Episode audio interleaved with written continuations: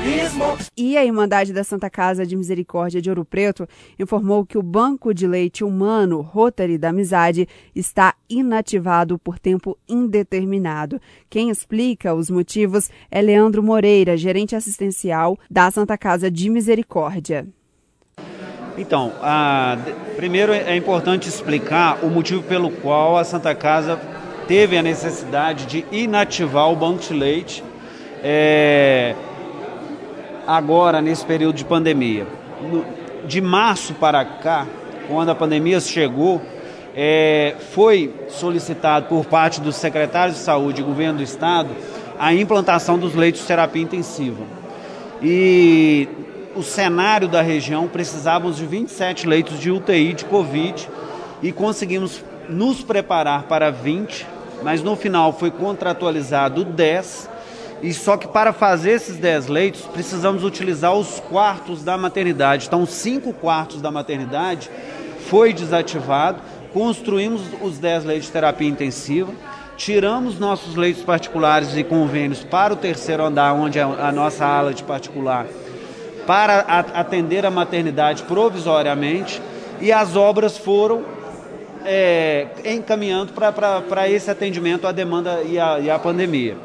É, com isso, em discussão até mesmo com a nossa arquiteta, o banco de leite ele ficou numa situação muito de risco, porque ele estava dentro de um espaço hospitalar e agora tudo mudou em relação à questão de exposição a riscos de contaminação.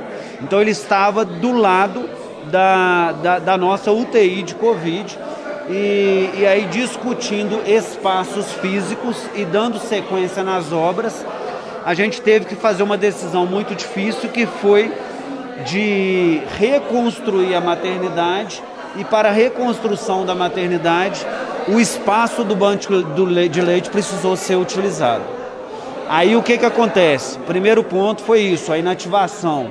O segundo ponto, nós fizemos um contato com possibilidades do banco de leite ser montado na UFOP, que se manifestou ontem que também tem a dificuldade de espaço físico, é, e aí não teria essa possibilidade. E nós temos uma reunião é, na semana que vem, na terça-feira, com a secretária de saúde, para ver as possibilidades daqui para frente. Importante lembrar, gente, que o Banco de Leite, quando veio em 2005, ele veio com uma série de serviços que era para a nossa região.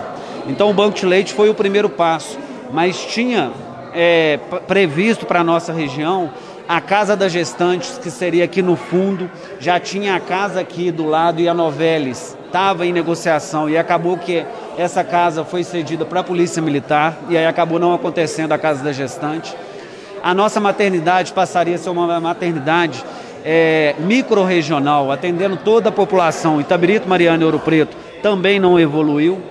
E a UTI neonatal também viria. Então, são vários serviços junto ao banco de leite que não caminhou. Fatores que nós tivemos dificuldades durante todos os 16 anos de funcionamento. Algumas responsabilidades que acabou se perdendo ao longo desses 16 anos. Então, partes dos profissionais era ofertado pela prefeitura, já não é mais há anos, que é o profissional nutricionista que assinava, é, técnico de enfermagem que fazia, que fazia o, o, todo o trabalho dentro do banco de leite, não nas orientações da gestante, é o que fazia a pasteurização.